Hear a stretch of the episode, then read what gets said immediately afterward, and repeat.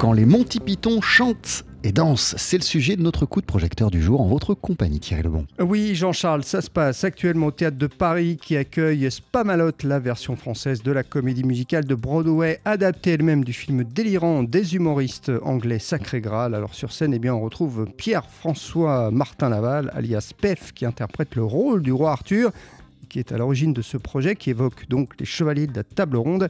Et pour l'ex-Robin des Bois, les plaisirs sont multiples c'est multiple. J'ai tellement de plaisir bah, à être en troupe. Donc ça, c'est déjà mon grand bonheur. Surtout que je l'ai choisi. Donc euh, c'est plaisir assuré.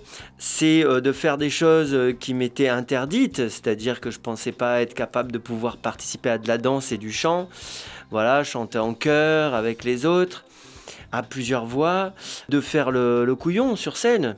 Et puis évidemment, le, plaisir immense, c'est de, jouer les, scènes du film Sacré Graal des Monty Python, euh, un film qui me faisait crouler de rire quand j'étais petit. Je ne pensais pas qu'un jour j'allais pouvoir les jouer sur scène. Elles sont très très théâtrales. Et euh, l'adaptation est magnifique de Eric Idle et John Duprez. Participer à ce livret, c'est inespéré pour moi. quoi. C'est vraiment euh, un rêve, euh, un fantasme, parce que je pensais pas qu'un jour je pourrais jouer dans une comédie musicale de Broadway. quoi. Et on l'a compris, Pef n'est pas seul sur scène. Non, à ses côtés, une vingtaine de comédiens, chanteurs, danseurs, un orchestre live, un travail collectif que Pef aborde avec beaucoup de modestie. Je chante beaucoup moins bien que le roi Arthur de Broadway, mais je m'en sors avec d'autres avec d'autres artifices. Voilà, il y a de la cascade, il y a beaucoup de gags, beaucoup d'arrêts de jeu. On fait beaucoup d'anachronismes. Et puis moi, j'ai surtout adapté euh, euh, à notre monde moderne. Donc, euh, je tiens énormément compte de ce qui s'est passé depuis dix ans dans la société. Donc euh, je fais beaucoup de références qui font hurler de rire parce que parce qu'elles sont euh, totalement décalées avec le Moyen Âge quoi. Et il faut aussi parler de la Dame du Lac. Eh bien oui, c'est le personnage féminin principal de Spamalot, un personnage délirant et qui doit savoir tout chanter du jazz au lyrique, des notes les plus graves aux plus aiguës et c'est l'incroyable et je pèse mes mots Karen Van Kempen qui est d'origine américaine qui l'interprète. J'en ai plusieurs émotions mais le, le plus je pense que c'est la gratitude de pouvoir faire la comédie musicale américaine en France en tant d'une américaine.